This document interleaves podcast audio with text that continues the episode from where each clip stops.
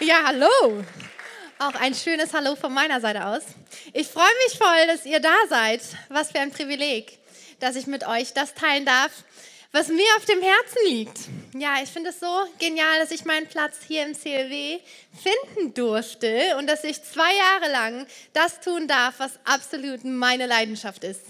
Menschen zu helfen, eine Kleingruppe zu finden, generell ähm, ja, sich für Kleingruppen einzusetzen und vor allem auch zu schauen, dass Menschen sich hier wohlfühlen und willkommen fühlen. Ja, zu mir, ich bin Maike, ich bin 25 Jahre alt und äh, ja, ich habe Theologie studiert am IGW in Essen und da bin ich jetzt fertig. Ja, habe jetzt meine Bachelorarbeit fertig geschrieben, die muss nur noch korrigiert werden. Das ist leider nicht meine Aufgabe. Ja, aber ähm, es ist immer wieder schön, wenn man so ein Kapitel abschließen kann ne? und ein neues starten kann. Ja, auch so spannend. Ja, und, und letztes Jahr habe ich ein neues Kapitel in meinem Leben gestartet. Und zwar habe ich diesen wunderbaren Mann hier vorne in der ersten Reihe, den Sascha, geheiratet. Ja, das Leben ist schön. Das war eine gute Entscheidung. Wir sind sehr glücklich. Ja, und ihr könnt euch vorstellen, wenn wir vor einem halben Jahr geheiratet haben, dann haben wir so vor gut einem halben Jahr unsere Hochzeit geplant. Und äh, da kommt man einfach zwischendurch an größere und kleinere Herausforderungen. Ich weiß nicht, ob du schon mal eine größere Feier geplant hast oder vielleicht dabei geholfen hast. Ja, das ist manchmal nicht so einfach. Und das sind so viele Sachen, die man sich überlegen muss und an die man dran denken muss und so weiter. Deswegen, wir haben das so gemacht. Wir hatten die To-Do-Liste für Maike und wir hatten die To-Do-Liste für Sascha. Ja, dass wir auch wirklich alles zeitnah fertig kriegen. So, und auf meiner To-Do-Liste, da war eine Aufgabe, die habe ich maßlos unterschätzt. Und zwar dachte ich, das kriegt man so in fünf Minuten hin, und zwar die Sitzordnung. Ja? Ich weiß nicht, ob ihr euch über sowas schon mal Gedanken gemacht habt. Mir war nicht klar, wie kompliziert sowas ist. Ich musste dann auch schnell feststellen, dass ich das gar nicht alleine machen konnte, sondern seine Hilfe brauchte. Denn ich weiß ja gar nicht, wie man die Freunde vom Sascha am besten platziert, wie sie sich wohlfühlen und so. Naja, aber wir haben das hingekriegt. Ne? Und am Ende hat sich auch, glaube ich, jeder wohlgefühlt. Aber ich war auch schon mal auf einer Hochzeit eingeladen. Da ist in der Vorbereitung ein klein bisschen was durcheinander gekommen. Und zwar äh, war nicht nur ich dort eingeladen, das könnt ihr euch vorstellen, sondern noch der ein oder andere. Und äh, da war zum Beispiel eine junge Frau und die kommt jetzt in den Saal rein und sieht, dort sind diese, diese Tischkärtchen mit den Namen drauf. Und was macht man, wenn man das sieht? Naja, man läuft so lange um die Tische drumherum, bis man dann seinen Platz gefunden hat. Ja, und das hat sie gemacht und läuft die erste Runde um die Tische herum und gleich noch eine zweite und dann heimlich still und leise noch eine dritte und stellt fest, oh Mann, ey, ich kann meinen Platz nicht finden. Boah, voll die peinliche Situation, oder? Naja, sie ringt sich dann so durch, sie hat auch keine andere Möglichkeit und geht zum Gastgeber und fragt dann mal nach. Und ich sag euch, das war richtig unangenehm. Für beide, für den Gastgeber als auch für die junge Frau, aber die haben dann, die haben dann eine Möglichkeit gefunden. Ja, seinen Platz zu finden. Oder aber auch ihn vergeblich zu suchen, ich glaube, das ist so eine Erfahrung, die sich ganz tief in unsere Herzen hineinschreibt. Und zwar nicht nur bei so einer Feier. Denn seinen Platz zu finden, ich denke, das ist eine Grundsehnsucht unseres Herzens. Und seinen Platz nicht zu finden, das ist eine wahnsinnig schmerzhafte Erfahrung. Wenn man zum Beispiel seinen Platz in einer Clique oder einem Freundeskreis nicht findet, weil man einfach anders ist und anders aussieht und anders denkt und das vielleicht auch noch anders äußert. Oder aber, wenn man eine andere Vergangenheit hat und immer irgendwie außen vor bleibt. Oder man merkt es manchmal daran, dass es niemandem auffällt, wenn bestimmte Personen auf einmal nicht mehr da sind, aus was für Gründen auch immer. Oder wenn man vielleicht seinen Platz in der Arbeitswelt nicht findet, weil die eigene Leistung einfach nicht über das Mittelmaß hinausgeht. Oder, und dann denke ich, sind wir bei der schmerzhaftesten Erfahrung angelangt, wenn man in der eigenen Familie merkt, meinen Platz habe ich hier nicht finden können, weil sie einfach nicht zufrieden waren mit mir und es vielleicht auch bis heute nicht sind. Wie sehr sind die Beziehungen, in denen wir stehen, geprägt von unausgesprochenen Erwartungen, von Leistungsdruck und vielleicht sogar auch vom schlechten Gewissen. Und inwieweit spielt die Angst mit ein, seinen Platz zu verlieren, wenn man sich nicht genug engagiert, wenn man nicht genug hineingibt? Natürlich, Beziehungen erfordern, dass wir uns hingeben. Sie erfordern, dass wir uns engagieren. Aber inwieweit so etwas dann als Basis trägt, das merkt man dann in den Momenten, wenn einem die Kraft ausgeht. Wenn man vielleicht zur Zumutung wird. Hast du schon mal eine Beziehung erlebt, die noch geöffnet war, auch wenn du dich mal so richtig daneben benommen hast, wenn du mal so richtig ins Klo gegriffen hast? Seinen Platz zu finden, ich denke, das ist eine der Grundaussagen, der Kernthemen des Evangeliums. Ein Thema, was uns kaum wie ein anderes berühren und verändern kann. Jesus selbst hat damals sehr viel auch darüber gesprochen, was es bedeutet, seinen Platz zu finden und was da mit einspielt, wie wichtig es ist, was dazugehört. Und wenn Jesus damals Dinge erzählt hat, die wichtig waren, dann hat er das ganz häufig in Beispiele verpackt, so dass die Leute auch wirklich verstanden haben, was er sagen wollte. Ja? Und wenn er, wenn er heute zum Beispiel leben würde, dann würde er vielleicht Beispiele benutzen, die wir alle verstehen. Sowas wie Mikrowelle, Toaster oder iPhone. Damals hat er Beispiele benutzt wie Spreu, Weizen, Schafe, eher uninteressant für uns. Aber wenn wir in Lukas 15, das ist ein Buch aus dem Neuen Testament, das Lukas geschrieben hat, was darüber erzählt, wie Jesus gelebt hat, was er erzählt hat, was ihm wichtig war. Dort im 15. Kapitel in Lukas 15, dort steht, wie Jesus eine Geschichte erzählt, und zwar das Gleichnis vom verlorenen Schaf. Dort ist ein Hirte, der 100 Schafe hat. Und er läuft so ganz glücklich mit seinen Schäfchen über die Wiese, über die Weide. Ach, was ist für ein schöner Tag. Und auf einmal merkt er, hier stimmt was nicht. Und er zählt seine Schafe durch. Kommt da eins, zwei, drei, 98, 99 und er stellt fest, hey, eins fehlt. Das hundertste Schaf ist nicht da. Gut, jetzt könnte man eine Analyse starten ob das wichtig ist, dass das hundertste Schaf zurückkommt? Ist das Schaf überhaupt wertvoll genug, dass man da jetzt eine große Suchaktion startet? Wie hoch ist der Kosten-Nutzen-Faktor? Ich meine, es ist ja schwierig, jetzt dieses Schaf wiederzufinden. Es wird wohl kaum um die nächste Ecke stehen. Aber dieser Hirte, der denkt gar nicht groß drüber nach, was er jetzt, ja, ob sich das jetzt groß lohnt, wie viel Aufwand er hat, dieses Schaf wiederzufinden. Nein, er rennt direkt los. Ihm ist dieses eine Schaf so sehr wichtig. Und er läuft los und er sucht dieses Schaf und sucht und sucht und sucht. Und es ist richtig schwierig, weil es schon langsam dunkel wird. Aber tatsächlich, er findet das Schaf. Er nimmt es, er freut sich so sehr, dass er dieses Schaf wiedergefunden hat und er legt es um seine Schultern und trägt es zurück zur Herde. Und er freut sich so sehr, dass jedes einzelne Schaf wieder an seinem Platz ist, dass die Herde wieder komplett ist. Ja, er freut sich so sehr, dass jedes Schaf wieder seinen Platz eingenommen hat, wo es hingehört. Ja, dass er sogar seine Freunde, seine Nachbarn, seine Verwandten anruft und ihnen diese Geschichte erzählt, weil er sich so sehr freut, dass sie alle wieder zurück sind. Diese Geschichte, die Jesus hier erzählt, hey, die zeigt, was unser Leben trägt. Und zwar du hast einen Platz. Und wenn du einen Platz hast, dann kann das nicht sein, dass niemand dir nachgeht, wenn du auf einmal nicht mehr da bist.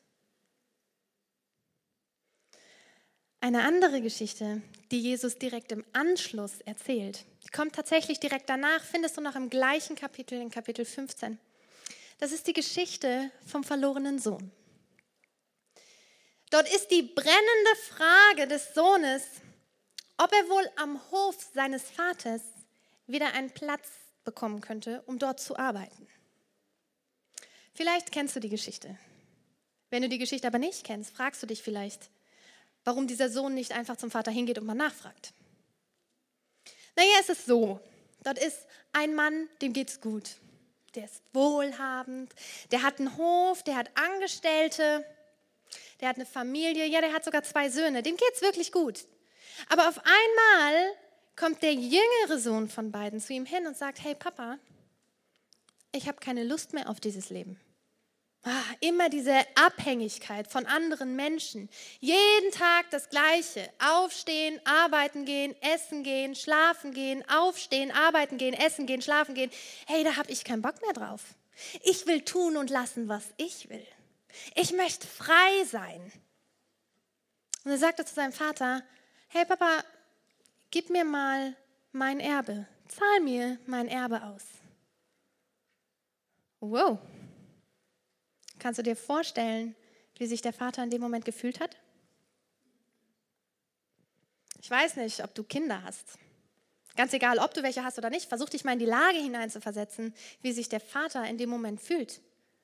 Da kommt sein Sohn zu ihm hin und sagt ihm, ob du lebst oder stirbst, das ist mir total egal. Ich will nur dein Geld. Ich glaube, es ist eine wahnsinnig schmerzhafte Erfahrung, die der Vater hier erlebt. Wahrscheinlich war er noch nie in seinem Leben trauriger als genau in diesem Moment. Aber er zahlt seinem Sohn tatsächlich das Erbe aus. Er lässt ihn gehen. Und der Sohn, der dreht sich nicht mal mehr zurück, nein, er, er, sieht nur noch sein neues Leben vor Augen. Er sagt nicht schön, nicht auf Wiedersehen, nicht auf Nimmerwiedersehen. Er geht einfach, ja? Und er freut sich auf die Stadt. Er geht in die Stadt und er lebt so richtig auf der hohen Kante des Lebens. Ja, er, macht, er feiert Partys, eine nach der anderen. Er verprasst das Geld. Ja, er kauft sich Freunde und er kauft sich Frauen und er macht einfach nur das, was er will. Er ist so richtig frei. So frei, dass nach einiger Zeit dann irgendwann sein Geld leer ist. Dann ist er auch frei von dem. Ich meine, es ist nicht verwunderlich, dass irgendwann das Geld weg ist, wenn man Geld nur ausgibt und nicht schaut, dass Neues wieder reinkommt. Ja, und nun ist er da und stellt fest, dass am Ende seines Geldes auch das Ende seiner Freundschaften angekommen ist. Jetzt ist er ganz alleine. Irgendwie hat er seinen Platz in diesem Leben gar nicht gefunden. Niemand ist mehr da. Er hat kein Dach über dem Kopf. Er hat keine Leute, die für ihn da sind. Er hat kein Geld, keinen Job, nicht einmal mehr was zu essen hat er. Und jetzt kommt es richtig hart. Und zwar geht es nicht nur ihm in der Zeit schlecht, sondern es ist auch noch eine Hungersnot ausgebrochen. Das heißt, generell die Leute, denen geht es nicht gut. Da kann keiner mal ebenso sein Hab und Gut teilen. Es ist nicht so viel da. Also es ist auch sehr schwierig, einen Job zu finden. Aber er bemüht sich und er findet einen Job. Und zwar wird er Schweinehirt. Weißt du, dieser junge Mann, das war ein Jude. Und für Juden sind Schafe, äh, sind Schweine unreine Tiere. Das heißt, als Schweinehirt zu arbeiten, das ist ein, das ist ein ganz niedriger Job. Das ist nicht würdig richtig. Er ist hier oben bei seinem Vater gestartet und jetzt mittlerweile ist er ganz unten. Und jetzt sitzt er da und schaut diese Schweine an, passt auf sie auf, guckt ihnen zu, wie sie da die Abfälle essen, das, was Schweine halt so essen. Und er hat so einen Hunger, weil er seit Tagen nichts mehr gegessen hat. Und er wünscht sich nichts mehr, als wenigstens ein bisschen von, diesem, von diesen Abfällen zu essen. Aber nicht einmal das darf er. Dann würde er sofort seinen Job verlieren. Und nun denkt er daran, an die Zeit bei seinem Vater und ihm fällt auf, hey, sogar den Arbeitern meines Vaters geht es besser als mir. Die haben zumindest ein Zuhause, sie haben es warm, sie haben Essen, ihnen geht es wenigstens gut. Und ich, ich habe gar nichts mehr. Und nun sitzt er da mit dieser brennenden Frage, ob er wohl am Hof seines Vaters zumindest einen Platz zum Arbeiten bekommen würde. Aber gleichermaßen wusste er, ah, diese Frage kann er gar nicht stellen. Er kann nicht einfach zurückgehen. Dieses Ticket, was er sich ganz am Anfang gekauft hat bei seinem Vater, das war ein One-Way-Ticket. Also so eine Demütigung, die er seinem Vater gezeigt hat, da konnte er nicht einfach sagen, hi Papa, da bin ich wieder, hab jetzt Hunger. Das ging nicht. Er hat im übertragenen Sinne seinen Vater für tot erklärt, hat sich sein Erbe auszahlen lassen. Da kannst du nicht auf einmal wiederkommen. Aber irgendwie hat er auch keine andere Möglichkeit. Und so denkt er sich, naja gut, ich probiere es wenigstens. Und er macht sich auf den Weg zurück zu seinem Vater. Und während er so da langläuft, ist er so in Gedanken und denkt darüber nach, na, wie kann ich denn das am besten ausdrücken, wenn ich vor meinem Vater stehe? Wie, wie kann ich es ihm denn sagen? Was für Worte wähle ich? Und er ist so in Gedanken, dass er gar nicht merkt, dass er mittlerweile so nah an dem Hof seines Vaters ist, dass ihm da jemand mit offenen Armen entgegenrennt. Und auf einmal schaut er auf und er spürt, wie sein Vater ihn ganz herzlich in den Arm nimmt. Er freut sich so sehr, dass er wieder zurück ist. Sein Sohn ist zurück und er gibt ihm nicht einen Platz als Arbeiter an seinem Hof. Nein, er ruft zu seinen Arbeitern, hey, gib meinem Sohn was Vernünftiges zum Anziehen. Lasst uns ein Fest feiern. Fahrt ganz groß auf, denn mein Sohn ist wieder zurückgekehrt. Er freut sich so wahnsinnig, dass sein Sohn diesen Platz wieder eingenommen hatte. Denn dieser Platz war leer und niemand konnte diesen Platz einnehmen, außer sein Sohn. Und über diese große, überschwängliche Liebe des Vaters erhält der Sohn nicht nur den Platz bei seinem Vater zurück, sondern bekommt auch den Platz in seiner Familie zurück am Hof des Vaters. Ja, er bekommt sogar den Familienring als Siegel, dass er so richtig wieder dazugehört. Keiner kann ihm jetzt sagen, hey, du bist jetzt nur noch zweite Wahl. Er bekommt den Platz zurück bei seinem Vater. Wow, was für eine Geschichte, die Jesus hier erzählt. Diese Geschichte zeigt mehr als deutlich, dass du einen Platz hast bei Gott in seinem Herzen. Ganz egal, was passiert, ganz egal, was du tust, auch wenn du denkst, dass du Gott im allerhöchsten Maße enttäuscht hast, auf allen Ebenen deines Lebens. Dieser Platz, der bleibt für dich frei. Und nur du kannst diesen Platz füllen. Auch dann, wenn du ihn sogar freiwillig irgendwann, irgendwann einmal verlassen hast und dich vielleicht eine ganz lange Zeit in eine vollkommen falsche Richtung bewegt hast. Dieser Platz ist für dich. Und wenn du dich tatsächlich dazu entscheidest, irgendwann zurückzukommen und diesen Platz wieder einzunehmen, den du bei Gott hast, hey, Gott feiert eine Riesenparty, freut sich so sehr, dass du wieder zurückgekehrt bist. Und weißt du was? Weil Gott so eine große Liebe für dich hat, bekommst du nicht nur einen Platz bei ihm, bei Gott, sondern hier in seiner Familie. Denn Gott liebt es, wenn wir in Gemeinschaft stehen. Gott hat uns als Gemeinschaftsmenschen geschaffen. Als er den Menschen geschaffen hat, das steht ganz am Anfang in der Bibel in 1. Mose 2, Vers 18, da sagt Gott, hey, das ist nicht gut, dass der Mensch so alleine ist. Und was macht er? Er schafft einen zweiten Menschen. Auch wenn es vielleicht an dieser Stelle darum geht, dass Mann und Frau dazu geschaffen sind, sich zu ergänzen und Gemeinschaft miteinander zu haben, so bin ich davon überzeugt, dass es hier um mehr geht um ein Grundprinzip, was Gott in den Menschen hineingelegt hat. Wir brauchen Gemeinschaft. Und in Gemeinschaft kannst du dein Potenzial maximal entfalten. In Gemeinschaft können wir füreinander da sein.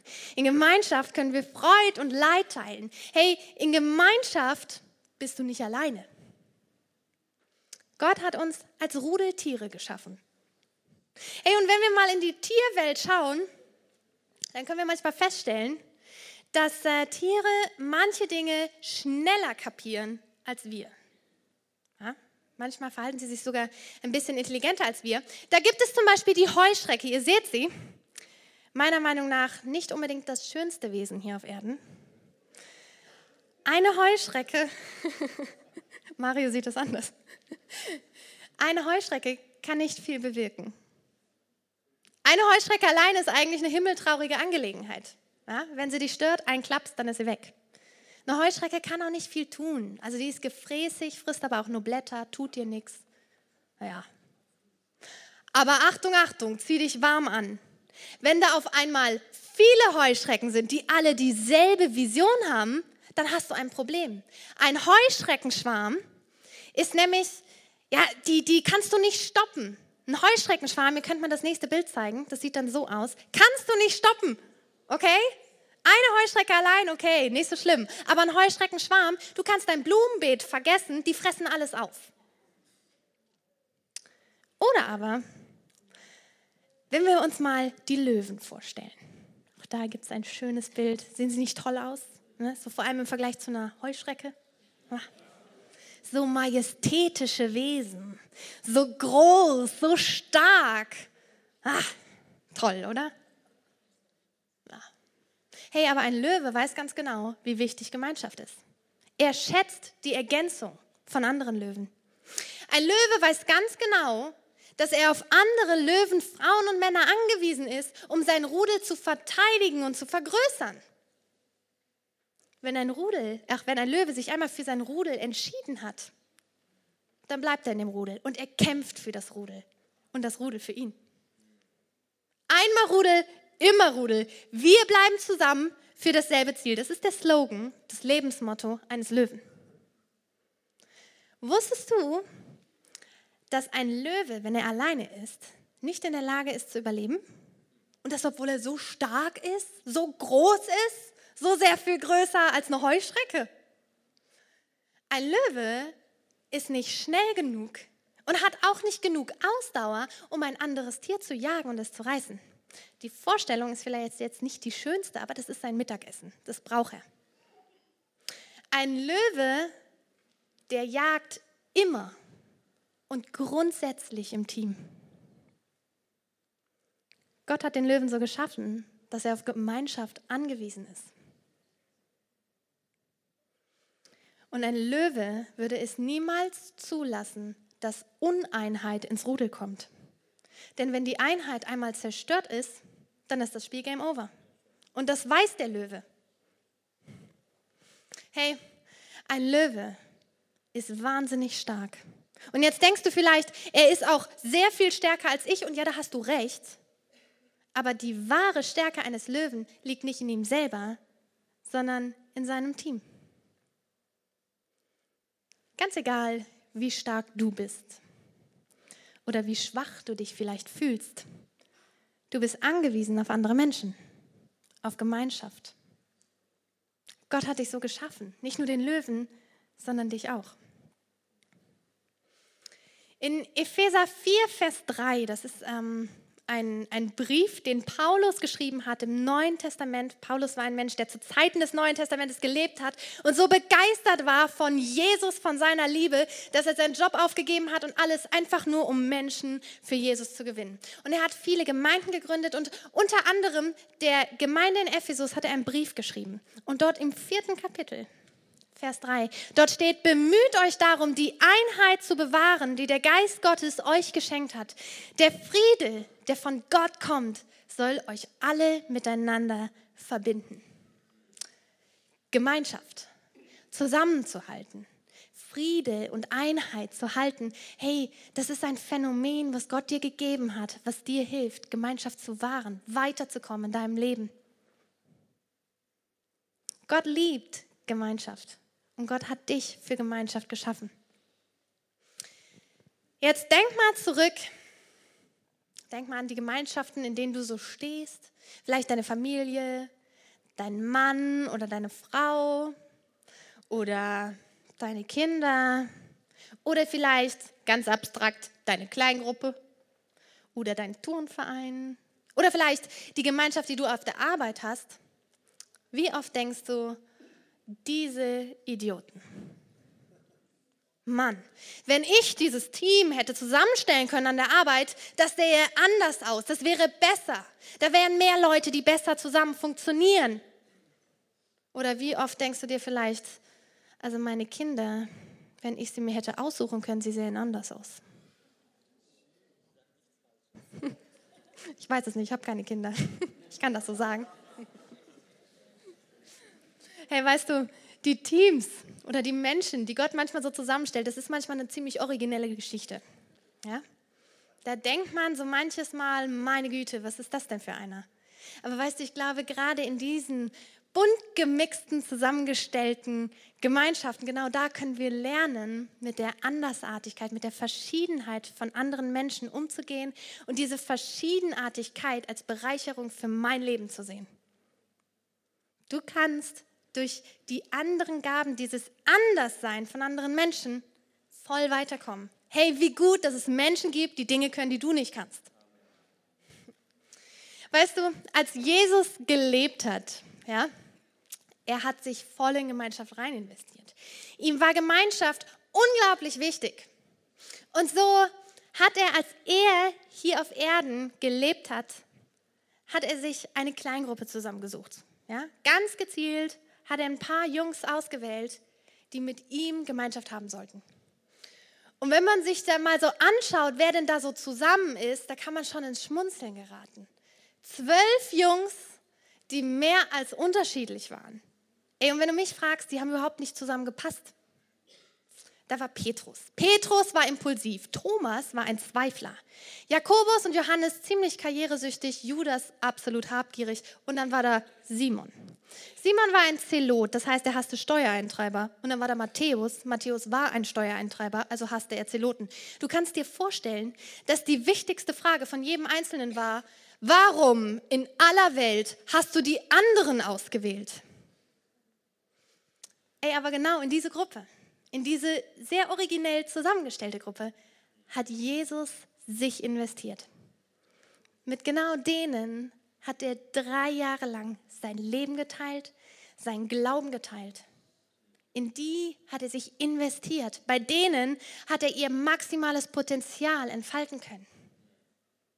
Hey, und ich glaube, dass die größte Prägung, die Jesus hier auf Erden hinterlassen hat, als er gelebt hat, nicht die Großveranstaltung war, wo er viel bewirkt hat, die Predigten vor Tausenden. Nein, ich glaube, dass die größte Veränderung, die er erlebt hat, genau in diesem kleinen Kreis passiert ist.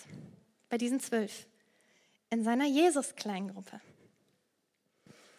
Weißt du, ich glaube, dass du in Kleingruppe lebensverändernde Gemeinschaft erleben kannst. In Kleingruppen kannst du Menschen kennenlernen, Freundschaften schließen, unglaublich viel Spaß miteinander haben, Freude teilen, Leid teilen und vor allem im Glauben und in der Nachfolge zu Jesus wachsen. Wir als CLW wir schätzen Kleingruppen. Uns sind Kleingruppen unglaublich wichtig, weil wir glauben, dass sie uns weiterbringen. Und wenn du dich dafür entscheiden möchtest, ja, ich möchte auch so eine lebensverändernde Gemeinschaft, hey, dann komm einfach auf uns zu. Wir helfen dir sehr gerne, eine Kleingruppe zu finden. Ganz besonders ich. Kannst du dir vorstellen, dass Gemeinschaft dein Leben verändern kann? Dass du davon profitierst, wenn du in andere Menschen investierst? Dass du davon profitierst, wenn du deinen Platz einnimmst und vielleicht anderen ermöglichst, dass sie ihren Platz einnehmen können. Ich glaube, dass unglaublich große Kraft darin liegt, wenn wir uns für Gemeinschaft entscheiden. Wie wäre es, wenn du anderen erlauben würdest, nah bei dir zu sein und in dein Leben hineinsprechen zu dürfen? Wie wäre es, wenn du deinen Platz im Rudel einnehmen würdest, in einer Kleingruppe oder einer anderen kleinen Gemeinschaft, wo du lebensverändernde Gemeinschaft erlebst? Wie wäre es, wenn du Verbindlichkeit für Gemeinschaft zeigst, wenn du dich investierst? Ja, wie wäre es, wenn du eine Gemeinschaft hast, wo du spürst, dass du deinen Platz gefunden hast? Dass du wirklich gewollt bist und dass du dazugehörst. Du darfst dich für Gemeinschaft ganz neu entscheiden. Und du darfst dich auch dafür entscheiden, anderen Menschen zu helfen, einen Platz in Gemeinschaft zu finden. Wenn du Großes erleben möchtest, dann brauchst du Gemeinschaft. Und ich möchte jetzt, ehe wir gleich in den Lobpreis starten und ich mal zum Abschluss für uns bete, dann möchte ich noch eine Einladung aussprechen. Vielleicht bist du hier und hast gehört, was ich gesagt habe, seinen Platz zu finden, dass wir einen Platz bei Gott haben, den er für uns frei hält, bis wir ihn einnehmen. Und ich möchte diese Einladung für dich aussprechen, dass du dich jetzt dazu entscheiden kannst, diesen Platz einzunehmen, zurückzukehren. Ein Leben mit Jesus Christus zu starten. Denn weißt du, Jesus kennt dich. Er kennt dich besser, als du dich selbst kennst. Und er liebt dich so sehr. Er hat dich so sehr, so sehr liebt er dich, dass er sein Leben für deine Schuld gegeben hat. Er hat am Kreuz bezahlt, dass du Gemeinschaft mit Jesus haben kannst, deinen Platz bei Gott wieder einnehmen kannst. Hey, und wenn du das möchtest, wenn du dieses Angebot, dieses Geschenk annehmen möchtest, dann heb einfach gerade deine Hand als Zeichen für Gott, dass du genau zu ihm zurückkehren möchtest. Du hast jetzt die Möglichkeit, dich zu entscheiden, einfach ein kurzes Zeichen zu geben, dass du deinen Platz bei Gott wieder einnehmen möchtest. Ich warte noch einen kleinen Moment, bis es auch durch die Übersetzung durch ist. Danke, Jesus. Lass uns gemeinsam aufstehen und als Gemeinde mit diesen wunderbaren Menschen, die diese Entscheidung getroffen haben, dieses Gebet sprechen. Vater im Himmel, danke, dass du mich liebst. Danke, dass du dich für mich entschieden hast. Herr Jesus Christus, du bist für mich gestorben und auferstanden vergib mir meine Schuld. Ich wähle dich jetzt als meinen Retter und Herrn. Dir will ich folgen. Amen. Hey, lasst uns Gott mal einen riesen Applaus geben.